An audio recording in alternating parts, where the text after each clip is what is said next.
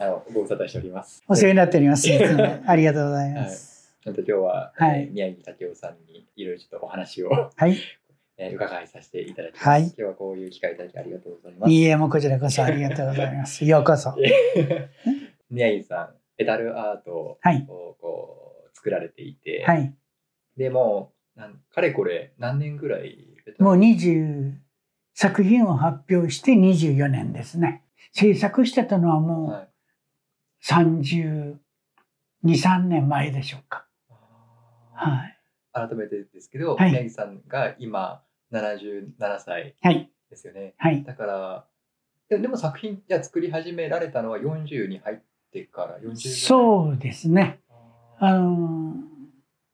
遅くに学生やってましたんで、うん遅くに学生やってて、えー学校卒業して、すぐ就職して、うんで、宣伝関係の仕事をずっとやってて、はいで、ペタルアートっていうのはもともとそのペタルっていうのが英語で花びら。花びらでその絵を絵として表現をしようというのを、まあオリジナルでスタートささせたものなんですね。学校卒業して卒展に近い感じのやつでその花びらを使って作品持っていってそれがまあ先生方の間でも生徒間でも評判が良くて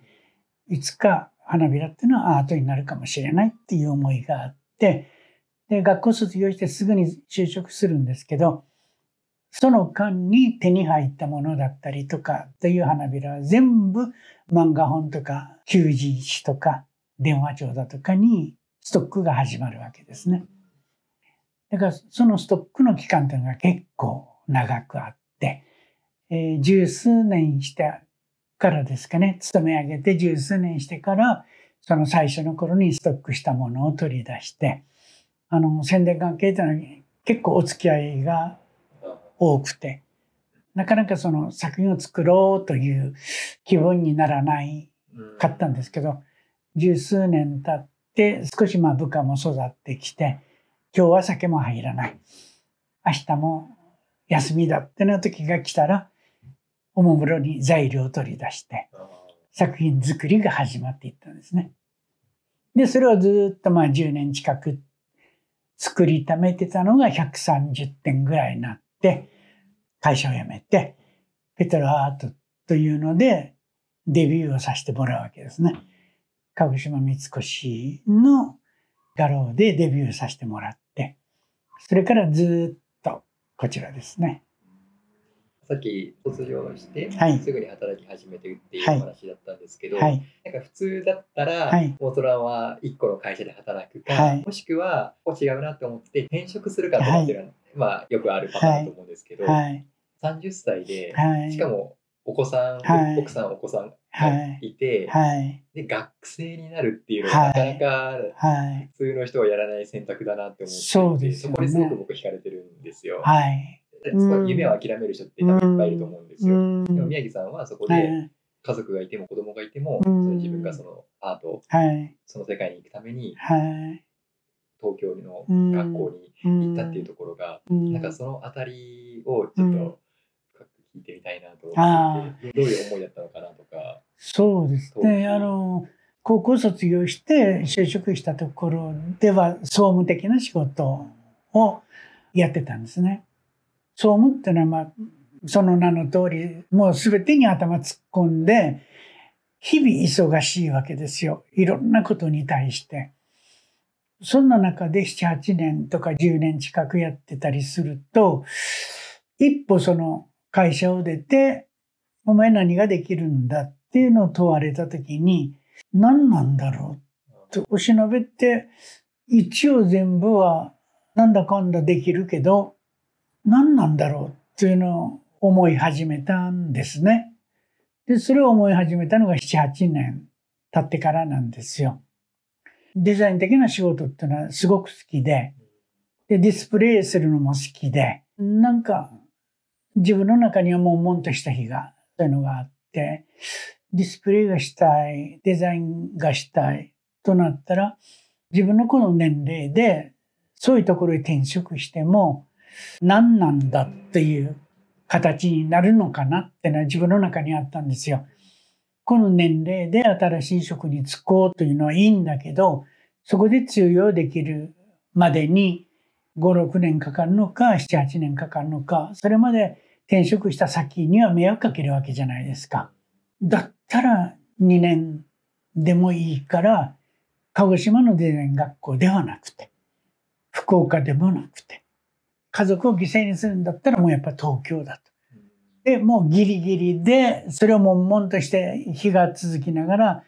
もうこの年齢を過ぎてからはもう無理だろうというのが限界だったのが32歳だったんですよ。ギリギリまではい。悶々としてて、いや、もうここで行くんだったらこの年齢で行かなきゃっていうのがあって、その前までに各学校の願書みたいなのを取り、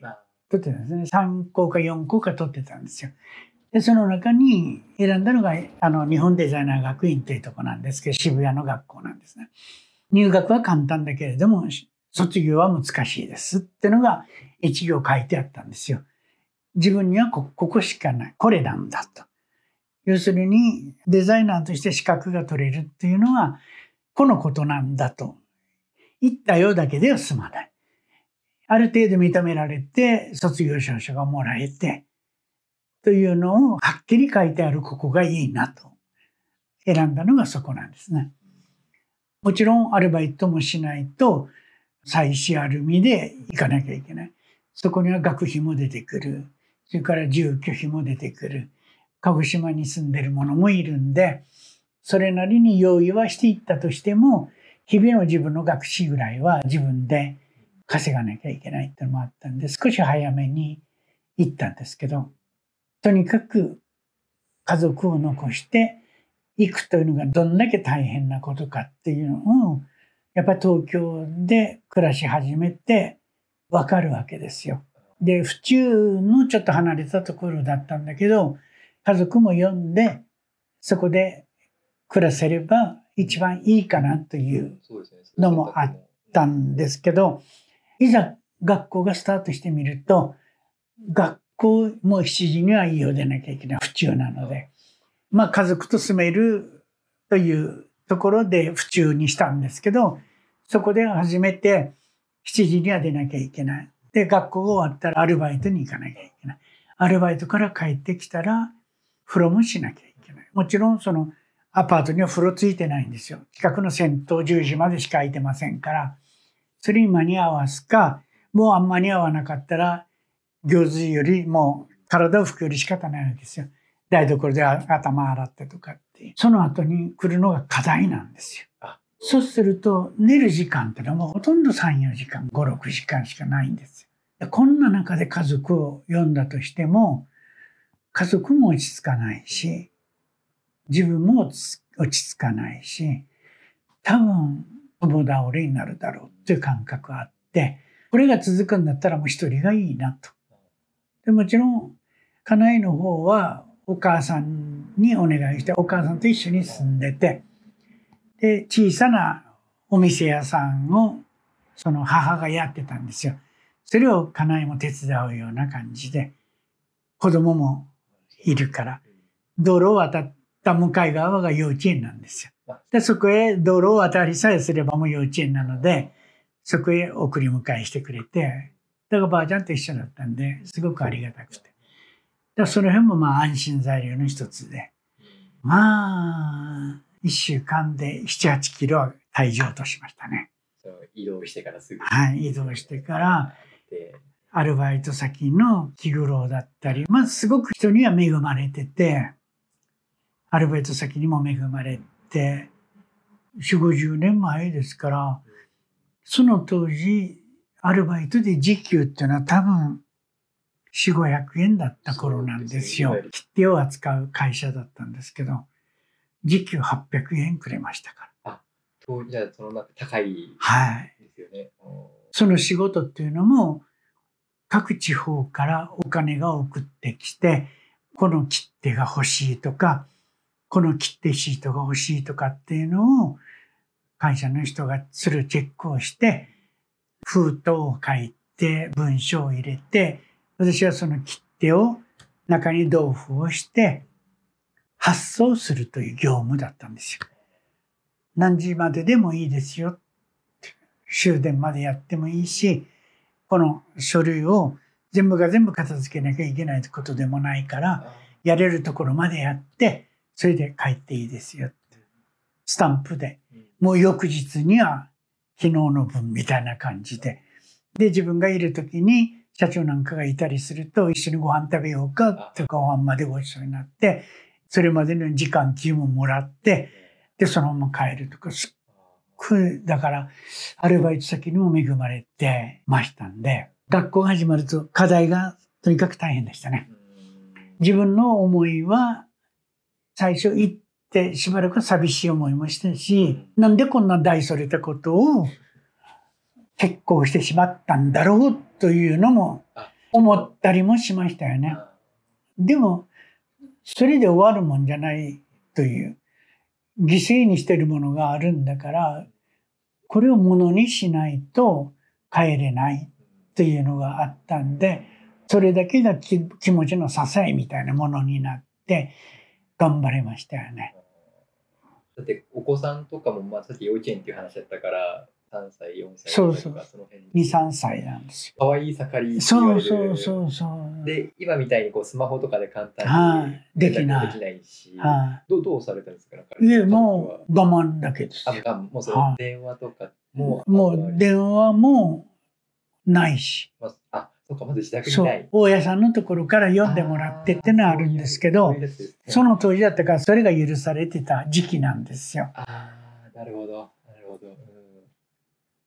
今と全然違いますね。で、公衆電話ですよ、なんかあると公衆電話だと別にそんな頻繁にはなかなか、う。ん、できない。要は、ものにしないと帰れない。そういう仕事に就きたいと思って、自分が一人前なのが7、8年、10年かかるんだったら、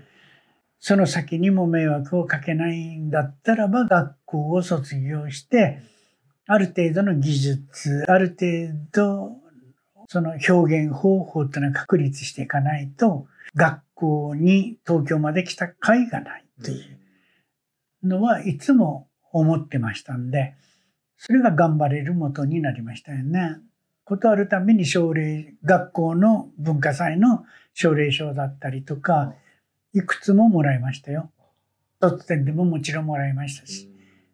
その時はまだペタルアートは完成してなくてそうです。別な作品そうです。あの、ポスターからで表現する平面の絵ですよあね。の自分でこう描くそうです。どっか探せばありますよ。えーあじゃあいやなんか僕すごい絵心ない人間だな。絶対絶対絵とか描けない、えーそう。えで でもなんかやっぱりちょっとそもそものところでその東京に行って勉強したいっていうのがあってはい。すでに家族もいて、はい。でそのやっぱり奥さんはに絶対伝えないといけないじゃないですか、はい。伝えるタイミング。はい。タイミングとかはい。どういう感じで伝えられたんですか、タイミングは1年ぐらい前ですかねあ。学校の資料取り寄せるあとかっていう時ぐらいかな。で、こういうふうに考えてる。でももちろんもう家族も、家内の兄弟も、私の方の兄弟も反対ですよ。なんで今更？あやっぱり反対そう。なんで今更っていうのは、しっかり自分でもわかるんですよ。言われることっていうのは。同僚もそうですから、会社の。なんで誰もその先を見越して賛同してくれるのはほぼいない。あもうそっか周り全員周りもそう、もう四面楚歌。うわき結構てかかなりきつくないですか？そ自分の思いがあっても、思いがあってもきつかったけど、はい気持ちの中で結婚はもう決めてましたから、何があっても結婚する。その結婚するっていうのが決まったのはいつのタイミングで決まったんですか？かみさんには話し始めた2、3ヶ月、あじゃあもうそのあたりで何があっても行こうと。あ誰が何と言っても行こう。ーかみさんの方の兄弟にも、まあ、集まってもらって話もしたんですけど、納得はしてもらえなかったですね。家族も。でも、かみさんのお母さんだけは、娘と住める、孫と住めるっていうのもあって、意外とすんなりと引き受けてもらったっていうか、まあそれもまあ、渋々なんだろうけど、顔には出されなかった。うん。でその時もその奥さんのお父さん義理のお父さんはあの義理の父親は亡くなってましたんで、もうとっくに。あの、彼女が小さい頃に亡くなってて、兄弟がいるんですけど、お兄さんとかお姉さんが。まあでも、皆さん、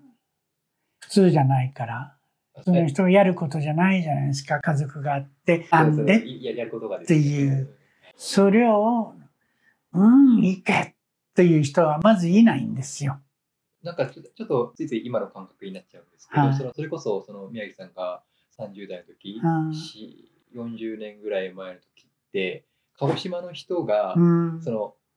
県外に出ること自体がうんまず一個うん。ハードルがあるのかなって、はい。その進学にしても就職にしても、はい。なんかもう国をするぐらいの勢いでみんな出るのかなとちょっと思うんですよ。そうどどんな感じだったんですか特に鹿児島っても田舎じゃないですか。はい。田舎から都会に行くっていうのは。でもあの頃からパルクの広告だったりとかっていうのはすっごい好きで、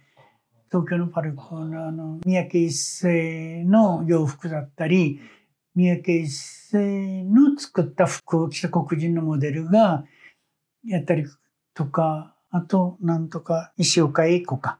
っていうグラフィックのデザイナーがいるんですけど、彼女が手掛ける新聞広告だったりとか、ポスターだったりとかは、人がいなかったら盗んで帰りたいっていうぐらい好きだったんですよ。だから、東京を遠いところという感覚には掴んでなかったですね。身近な存在。だから見るものの刺激だったりとかはすごく参考になるのを頭からそれを感じてましたから。だから、鹿児島でじわじわ、福岡でじわじわじゃなくて、行くんだったら東京で見るものから刺激も受けて、学校でも刺激を受けてっていう、一気に取り込もうっていうのはやっぱ東京だっていう感覚ありましたよね。はい。だから、迷いなく結婚したっていう。隣近所が何言おうと、兄弟が何言おうと結婚してしまったっていうのはありますよね。えー、素晴らしいですね。えーでその学校を2年間やって無事に卒業して、はい。でやっぱりそこでまた選択肢出てくると思うんですよ。はい。東京ではい仕事を探すのか、はいで鹿児島に家族で鹿児島に戻るのか、そうです、そうですそこ。はどうどう判断あしの、本の表紙絵をですね、作ってこいという、あの、あれも、宿題もあったりしたんですよ。松本清張のなんとかっていうのを、本を私は選んできて、それの表紙を作っていったのが、すごいまたそれ評判が良くて、本の想定会社に紹介してもいいぞっていう話ももらったんですよ。もらったんだけど、そこで、まあ仕事を始めて家族を呼ぶか。でも府中に住んでて、まず家族がそこで馴染むかどうか。で、ましてやデザインの仕事っていうのはもう本当に不規則なんで、また夜中に帰ってきたりとかっていうので、誰も知ってる人がいないじゃないですか。それよりはもう、学校卒業する前に、あの、当時丸屋って百貨店があったんですよ。そこの、で、帰ってくるたんびにアルバイトをさせてもらってて、そこの専務からデザイン学校に行ってんだったら、帰ってきたら宣伝部に入らんかって話をもらってたんですよ。宣伝的な仕事ができるんだったら、本望だっていうのがあって、で、東京でかみさんなんかが苦労させるよりも、私が一人帰ってきて、ここで基盤を築いた方が手っ取り早いのではないかっていう。でも、あの、胴上げしてもらって、卒業式の時にみんなで、とっつぁん胴上げよって言われて、と胴上げしてもらって、もうその足で新幹線で帰ってきましたから。あそうなんですね。もそうなんです卒業しました。はい戻ってくる。戻ってくる。余韻残さず。はい。もう全く余韻残さず。はいその学校に帰ってる時にイメージ表現の時間っていうすごいハードな時間があって、例えば音楽聴きながらそれのメロディーに沿った絵と一本のキャッチコピーとか、あるいはそのいろんな街へ出て渋谷のあの街の風景を自分なりの表現でして、一本のキャッチコピーとか、多摩動物園とか行ったら、動物園のなんかカタログを作ってみろとか、絵本を作ってみろとか、いろんなそれがイメージ表現の時間であるわけですよ。である時に来週は花を使って作って、あの作品を作っていくっていう集があって、府中の庭にアジサイとマーガレットと、アジサイとマーガレットとツルバラが石垣に咲いてたんですよ。それを夜中に湿気してきて、で、それをどうしよう、ああしようとするときに、ツルバラの赤紫の色が、なんか、あの、鳩？はい。なんかこれで飛んでる鳩が表現できないかなと思って、その時に一週間後にはもう提出だったんで、アイロンかけて、速乾させて、飛んでる鳩を抽象的にこう、作って持っていって、それがすごいまあ評判が良くて、で、その時にその花びらっていうのはいつかアートになるかもしれないというので、それのベースができて、学校卒業して仕事をしながら手に入った花びらは全部ストックがその時からも始まって、作品を作るのはもっと後なんですけど、ストックだけはもう毎年毎年、毎日毎日手に入ったらどんどんストックしていったっていう作業が始まるんですね。そこからペタルアートというのが、そのペタル花びらのアート。で端的にペタルアートと名付けて、自分のオリジナルで材料の作り方から表現の方法まで全くオリジナルでスタートしようというので始まっていくんです。なんかその作品のそのインスピレーションとかもさっき「ハトの」っていう、はい、それもなんなんだその湧き上がってきたんですか？らそうですよね。あの結構そのイメージ表現の時間っていうでハードで別に本があるわけじゃないんですよ。先生は手ぶらで来て喋ったり見せたりあるいは一緒に歩いたり音楽聴かせたりっていう中でイメージをどうやって膨らますかというのを2年間の間にすごい叩き込まれるすっごいハードで嫌な時間なんだけどそれがクリアできないと一つの表現者にはなれないというのはもう頭で分かってましたんでとにかく食らいつきましたよ。イメージ表現の時間だけは。だからできないということは言わなかったですね。今回クリエイターっていう道を選んだんですけど、はい。はい、その自分のセンスとか、うんはい、インスピレーションとか、やっぱりなんかそこがまだまだ欠けているなっていうのはちょっと感じているところがあって、でもそのセンスってちょっとハウツーみたいな感じになっちゃうと、どうやって身につけるのかなとかって思って、今ちょっとでもいい映像作品とか、はい、映画見たりとか、はい、一流の人が作ってるものを見たりとかするようにしてるんですけど、なんかやっぱりなかなか、うん、あその人に見せると、うん、これセンスないよねとか言われたりとかして、うん、やっぱそのラリーの繰り返しの最中なんですけど、うん、なんか宮城さんの中で、そのセンスって、もうもともとあるって思ってましたか？それともなんかセンスはやっぱり全然自分の中ではあるとは思ってません。ただ好きっていうかその向かう先が好きな分野。興味がある分野っていうのでそれでまあ犠牲にするものもそれが自分がそっちへ目指すことによって犠牲にするものがあったりするものがあったりすると後戻りできないという自分のラインができます。よね？それがやっぱ底力になって、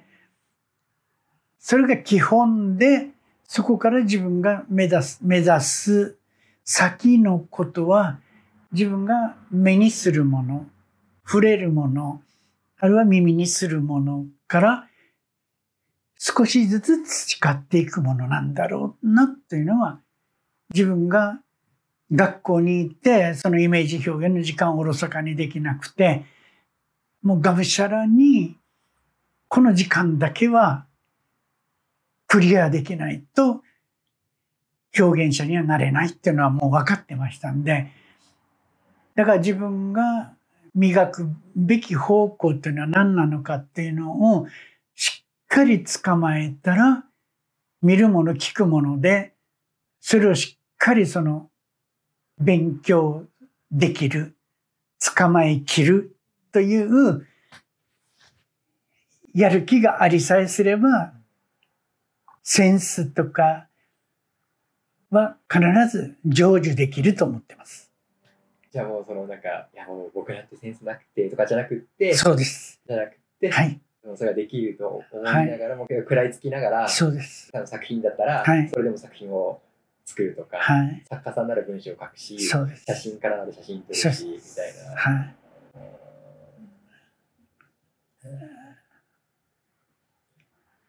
だから、中江さんも、今まで勤めたところを辞めて、新しい分野に行くっていうお話ですよね。後戻りできない状況というのを、自分のそこにラインを置いて、そっから後戻りしたらいけない。もうとにかく前に進むより仕方ない立場。それはもうご両親に対してもそうでしょうし、家族に対してもそうでしょうし、そこが自分の一番の強みだと思う。なるほど。一番の弱い部分じゃなくて、そこを自分の一番強いラインだと思って、そこからもう上がれより自分にはない。なんか、そこってちょっと油断すると、そうです家族を負い目に感じたりとかしがちだけど、そうですそうじゃなくって、やることに対しても、もう後戻りできないと、これ突き進むしかないっていう。そう。そこがもうライン。そこからもう気にすることはない。した。もうここだけ目指すの。そっからやっぱり自分の力だったりセンスだったりとかは持ち替わっていけるというのは信じた方がいいです。えー、ありがとうございます。すごい励みになります。その先の話で、はい、あの宮城さんが、はい、その作品のためのその花びらとかをこうストックされていって、はい、後に作品作り始めてって話が流れがあるじゃないですか。はいはい、50歳になっはい、53歳。53歳で会社辞めたんですよね。そうです。それもやっぱり辞めるっていう判断をその時されてるそうです、そうです。前もうちょっと聞いてるかもしれないですけど、はい、改めてその時もど,、どういう判断、決断だったのかなと思って、はい、自分のプライベートの部分では、ペタロアートがもう130点ぐらいある。まあ、60歳で役職定年がある。あ55歳で役職定年。当時は55歳が役職定年で、60歳までは働けるっていうのがあった。今はもう70まではっていうのがあるんですけど。そうすると、55歳で定年を迎えて、ペタロアート発表するっていうのは、対相手が、の受け取りが定年後の趣味の延長としか受け取れないのではないかと。ペタルアートってね、私は本気なんだっていう、本気なんだっていう思いがあって、もうペタルアートの限界、自分が定年退職をして趣味の延長と思える、思われるよりは、本気で出したっていうのがもう52歳だろうなっていう。くるくる回ってて52歳だったんですよ。いろんな思いが重なって、50歳過ぎてから、もうもう50歳、50歳の後半ぐらいからは退職願いが引き出しに入れてましたもんね。三越の画廊の連中って話はしてましたから、あの、こういうことをやってるっていう。他には誰も言ってなかったんですけど、部下にも言ってなかったんですよ。辞めたのが2月かな ?4 月の下旬。辞めた2ヶ月後には、個展やりましたかそれがすごいですよね。なんか、普通の人はデビューしますって言っても、うん、何もなければ、はい、鹿児島でその画廊開催されて、それが人生初の個展135点ぐらい？はい持って行って、持って帰ったのが7、8点だったんじゃないかな。あ、そんなに、はい、もうじゃあ9割以上。そう。僕があの宮城さんにお会いして、まあ、当然ですけどそのペタルアートっていうものを初めて知って初めてその、ね、古典で僕がもう初めてお会いした段階で宮城さんかれこれ20年以上その道を歩んでこられてる状態じゃないですかだからまあ古典にもいっぱいお客さん来るってすごいわかるんですけど1回目の古典でそんなにたくさんお客さん来てしかももう作品も一気に売れてしまうっていうのがなな何がそうさせたのかなと思って。まあ、今まで、その、仕事でお付き合いのあった人たちだとかも、50%以上は買ってくれるんですよ。来てくれて。あの宮城が個展やるんだったら買ってやろうとかって。であとはやっぱりテレビは来て PR してくれたし、とりあえず全曲多分5曲来たんだと思います、あの時。NHK まで。とラジオは来るし、ねだからまあ、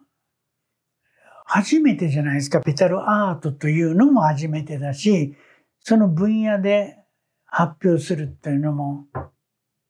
からペタルアートっていうのが何なのかもよくみんなわからないわけですよ。言葉で話はしてるんですけど、だから KKB でしたっけ ?30 分番組の、えーあの、スタジオでのこういうじゃあ宮城さんがはい。スタジオまで行って、作品をちょこっと持って行って飾って、あとはまあ、今みたいな話を昔の話から、この話までを30分ぐらいでする番組を作ってもらったり、KTS に至っては東京まで同行して学校の取材だったりとか、先生と会って話したりとか、もうそれこそ20年ぐらい経ってるんで、学校も我々が通ってた学校から渋谷の新しいがところへ移って、学校も新しくなってるんですよ。で、先生たちもほとんど当時の先生たちはほとんどいなくて、あでも知ってる人、先生が2人か3人ぐらいいて、で、その先生たちとも会って、それを絵にしてもらったり、それから一番好意にしてた渡部淳という漫画を書いて、単行本も出してるんですけど、彼とも会うシーンも取材してくれたりとかして。はあ、それもまた30分ぐらい。だからなんだかんだですごいやっぱり恵まれたスタートでしたよね。最初の方にそう鹿児島に戻るかどうかっていうところで宮城さん鹿児島に戻って地盤を整えてみたいなそういうお話ちょろっとされていたと思うんですけどまさにその30歳ぐらいで戻ってきて卒業して戻ってきて50代まで20年弱ぐらいあるじゃないですか、なんかその20年弱の地盤があってこそかなっていう気はする、そうですね。それなかったらそうです、そうです。うん。だからまあ宣伝関係やってたんで、いろんなまあ曲もよく知ってたし、人脈もやっぱり持ってたんで、だからその人たちがやっぱり声かけてくれて、報道さんに話してくれて、こういう面白いことやるよ、みたいな、取材してみて、へえ、みたいな 感じで取材してもらったりとかして、へえ、そうなんだ、みたいな。でましてや、あの、つい先日まで百貨店マンだった人、宣伝マンだった人が、2ヶ月後にはペタルアーティストという形で、アートの分野で、でもちろん、あの、宮城武雄という漢字で今まで仕事をしてて、2ヶ月後には宮城武雄というアーティストネームで、カタカナでデビューするわけですから、それもちょっと聞いてみたかったです。はい。宮城武雄さんっはい。てカタカナでその、はい。アーティストネームって今言われたんですけど、それはどうどういうかこれは、サラリーマンじゃないよって。サラリーマンは漢字で当たり前でいくけど、はいアートをこれから手掛けていく宮城武雄っていうのは、アーティストネームはカタカナでいきたい。だから、ペタルアートに関しての記事だったりとか、表記はすべてカタカナです。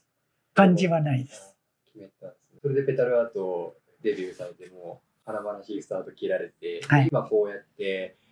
ちょっとね何度も言うあれかもしれないですけど、77歳で、はい。えってことは24いや、いやね。年ですよね、はいもうすぐ25年そうです。四半世紀近くやってこられて、久しぶりにその先月、はい宮城さんに個展でお会いさせていただいたときに、全然若いなと思って、その時に77歳ってことを僕初めて知ったんですよ。は70代前半ぐらいかなって思ってたので、はい。なんかその若々しい感じ、なんかさ、やっぱりアーティストやってる方とか、はい。だって昔の僕のイメージ、昔の70、80手前の人ってもうすごいおじいちゃん、おばあちゃんで、もう、はっていうイメージだったけど、ミエさんってそんなの感じないい。かはいら、な何かこう、なんかエネルギー湧いてくるのか、何なんですかね。見た目そんなに若く見えますか？やっぱり自分の親とかと比べると、ううんん。あとはなんか生き生きしてる感じがします。ああ。あの、ペタラアートというのの、まあ、一つの作品を表現していくときに、一枚の作品の中に時間を全く感じないんですよね。最初に作り始めてからそれそれが上がるまで3日かかろうが1週間かかろうが3週間かかろうが自分の中にとっては一瞬なんですよ。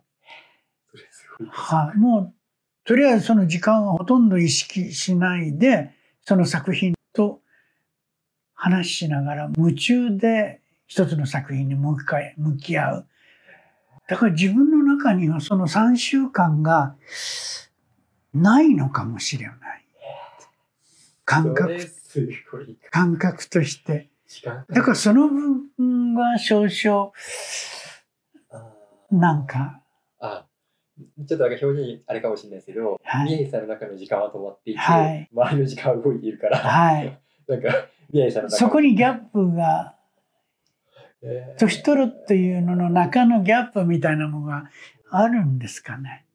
でも自分の鏡に映す自分の顔にはやっぱり77歳の顔ですよね。あまあ、自分にはもっと年そうでみたいなす。そうです。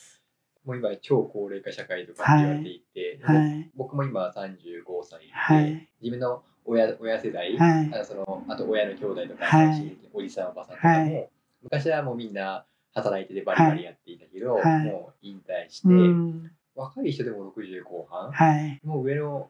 おばさんおばはい。さんたちとかはもう70入って、はい。80手前それこそ宮城さんの年はい同じぐらいの方もいるんですけど、はい。人生100年とかっていうじゃないですか。で僕ちょっと思うのは、うん。もうももしサラリーマンやってれば、はい。まあ、60か、はい。まあ、今だったら70ぐらいは働けるから、はい。でも70で辞めたとしても、うん。あと30年やるなって思った時、はい。結構長いよなって思って、はい。そうですよ。その。時何するのかなっていうのは、だいぶうん。大きいなと思っていて、宮城さんのその時間の過ごし方って、うん。今どういうふうに過ごされてるんですか？えーっと、もう本当に今今。朝起きるのは5時から6時ぐらいで、早い早いですね。はい、早いですよ。うん今日かみさん鹿児島に出てって、まあ4時過ぎ帰ってくるんですけど、彼女も同じくらいに起きて、私は庭掃除を始めて、丹念に庭掃除します。あ丹念に。そう、丹念に庭掃除して、庭にやっぱり草木がありますから、あそれの手入れしたりとか、剪定が必要だったらそれで剪定したりとかして、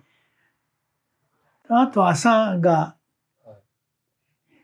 お茶とかコーヒーとかパンぐらいうん。なんですよ。で、昼飯も2時ぐらいなんですよ。で、夜が7時、8時の世界でご飯食べて、で朝ご飯が終わったら、ペタルアート。あそっからですか？そっからあ日中 日中も朝もやりますし、日中もやりますし。夜もやりますし、だあからまず起きて庭掃除は、習慣。はい、習慣で、その前にペタルアートが始まることないですねあ。まず周りをきれいにしてっていう、そこから、いつ誰が来るかわかんない状況ですから、ただ去年のコロナの時から、この見ていただける部屋自体が狭いんで、もう休みにしてるんですよ。で、ただ、休みっていうのは歌ってないんで、通りすがりに寄ってきていただいたり、電話がかかってきたりすると、空調を入れて、開け放せるところは全部開け放して、で、対応するっていうのをしてるんですけど、一応基本的にはいらっしゃった方には、あ、休みなんだっていうのが分かるように表示はして、この2年間やってますね。うん、コロナ入っ、コロナの影響ってどうでした？古典できなかったとかは聞いてこれ、あの、昨年は古典古典が全くできなかったりしたんですけど、こもる機会っていうのは結構あって、いつどなたが訪ねてらっしゃるかもわかんないんで、一応マスクだけはしとくんですよ。それで作品作ったりとかしてたんですけど、昨年は個展ができなくて、次回ができるのがいつなんだろうっていうのは思いはありながら、コロナで、まあ自分の感覚的なもの、あの、外へ出るのもままならない。人とおしゃべりすることもままならない。あの飲むこともままままならない。そのままならない状況がこの2年間もつ続いてくると、自分の中でどうすれば楽しいのか、どうすれば作品の中にそれが盛り込められるのかというのを自分の生活ではなくて、それを作品に求めるようになった時期。自分が表現したいものをやるという一定のラインはあるんですけど、それプラス、この作品を見てくださる方が、このコロナ期を過ぎて、より楽しんでいただく。明るくなっていただく。そういう作品を作りたいな。そういう作品に仕上げたいなっていうのは、すっごい生まれてきました。それまでも、なくはそれまでもなくはなかったんですけど、だから、例えばこう、素材そのものはもうセピア系の色っていうのが材料はあるじゃないですか。で、それを引き立てるために、あの、バックの色で遊んだりとか、明るくしようっていうのがあったんですけど、より明るくなりましたね。例えばフレームも今まで黒が多かったんですけど、それにあの飾りのついてるものだったりとか、ゴールド系だったりとか、白のやつとかが、あの、今まで表現してなかった表現方法も見つけたりとかして、なんかそれってちょっと目から鱗というか、ペタルアートってその額の中に入っている、はい、花びらで作られた造形というか、そうです。だけど、はい、フレームも入れて、はい、一つの作品みたいな。そうです。そっちの方に、なんか楽しみが増えていきましたね。はい。それなんか面白いですね。20年以上やってこられて、はい、とかもっとずっとやってこられて、そうですね。ここ2、3年でそれに。そこに至って、さらにこのコロナで、今までにプラスアルファするものなんかこのコロナ期にちょっとこう気づかされた部分ありますよね。年取ることも自分にこうとって皆さんにとっても不幸なことがこう見えてきてもそれで終わらないのがやっぱり人かなっていう。そこをベースにしてプラスアルファを見つめて、見つけていくのが、やっぱり生きてる人なのかなっていうのはありますよね。沈まない。あ沈まない。うん、ああ、もう年取ったからぐーっとかじゃなくて。もう自分にとっては年取ったらそこがもうライン。そっからは下にはいかない。ええ。最後の最後聞いていいですか、あのやっぱりアーティストってすごいなって思うんですよ。はい、自分が自分のセンスだったり思ってることだったり、はい、それを実際に形にされるってすごい工程だな、はい、すごい仕事だなと思っていて、宮城さんがアアートを作る上で一番大切にしていることって何ですか、ちょっとベタかもしれない、ベタな質問かもしれないですけど。楽しみですね。うん楽し喜び。み。喜び。はい作品はまずフレームを用意するんですよ。うんフレームありきでスタートするんですけど、そのフレームの色、形で中にどの、どの程度の窓を作って、で、そのバックをどういう色合いで持っていって、で、そこにどういう表現をするかっていう、フレームを用意した段階から、それが目まぐるしく感覚的に動いていくわけですよ。それが楽しみ。そのスタート時点からがもう楽しみが始まるっていう。アーティストというのは、テーマをもらったその時からが楽しみのスタートなんじゃないですか。苦痛ではないと思いますよ。苦痛を味わうのは途中であって、最初はやっぱり楽しみからスタートしますよ。で、楽しみで終わります。嬉しさで終わります。えうん、どんだけこう、途中で、ああ、ああ、とかっていうつまずきがあったりもするんですけど、でもそれをちょっとこう寝かして、そこから目目を外して、少し感覚を置いて改めて見ると、そこにまた先が見えてきますんで、必ず見えてきますよ。それで、この24年間やってきてますから、フレームで楽しみを見つけて、制作にそこに何を入れるか、で、そこにスタートして、そこでちょっと葛藤がある部分もあるし、一気に楽しみがそのまんまで最後まで仕上がる時もありますし、だからアーティストにとってやっぱり楽しみがスタートであり、楽しみで終わる。で、真ん中に葛藤を持ってくると理想的。うわ、そうですね。と思いますけ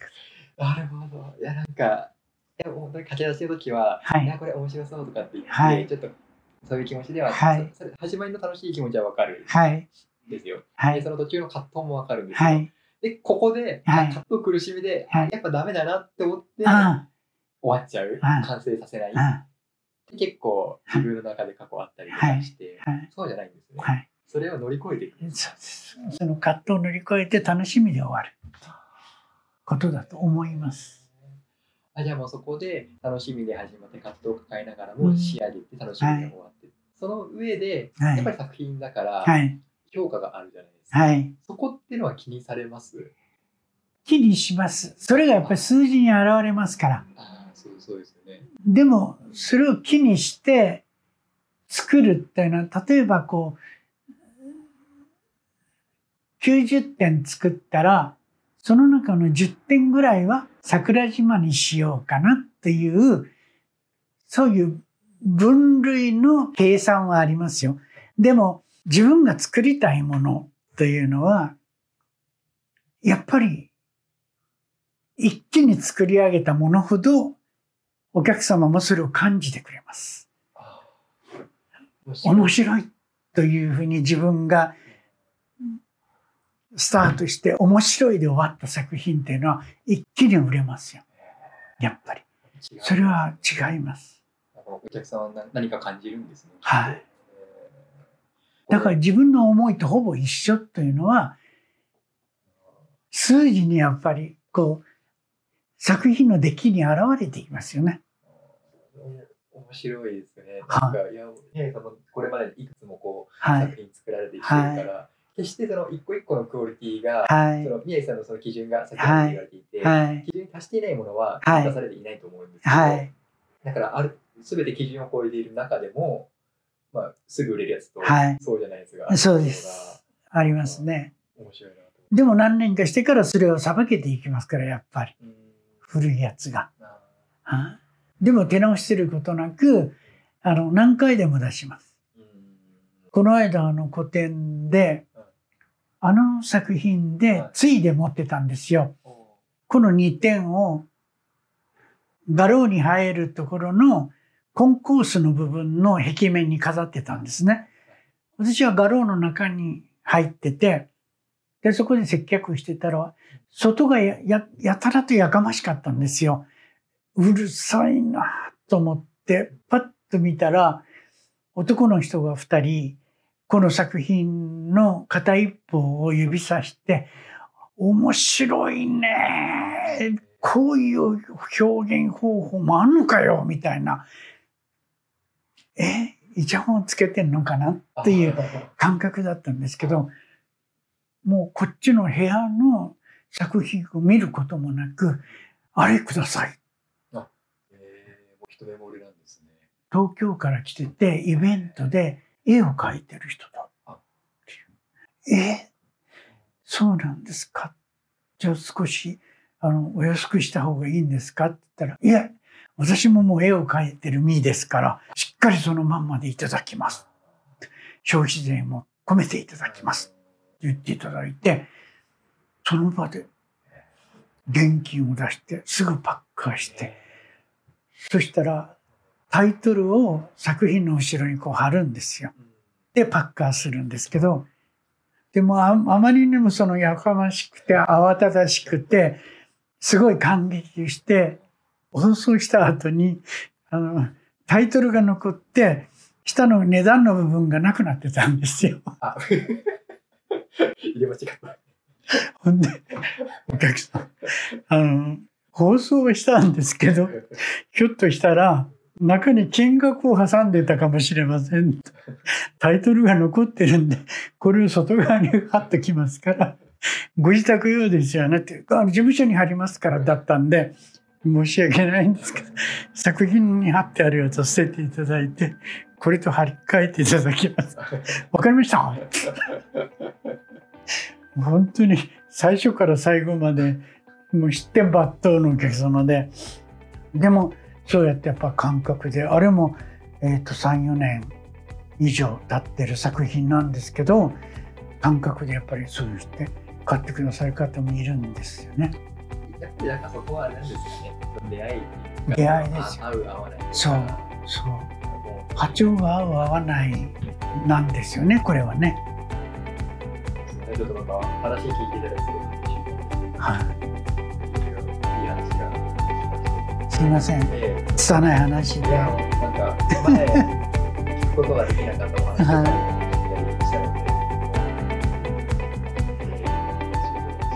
ありがとうございます。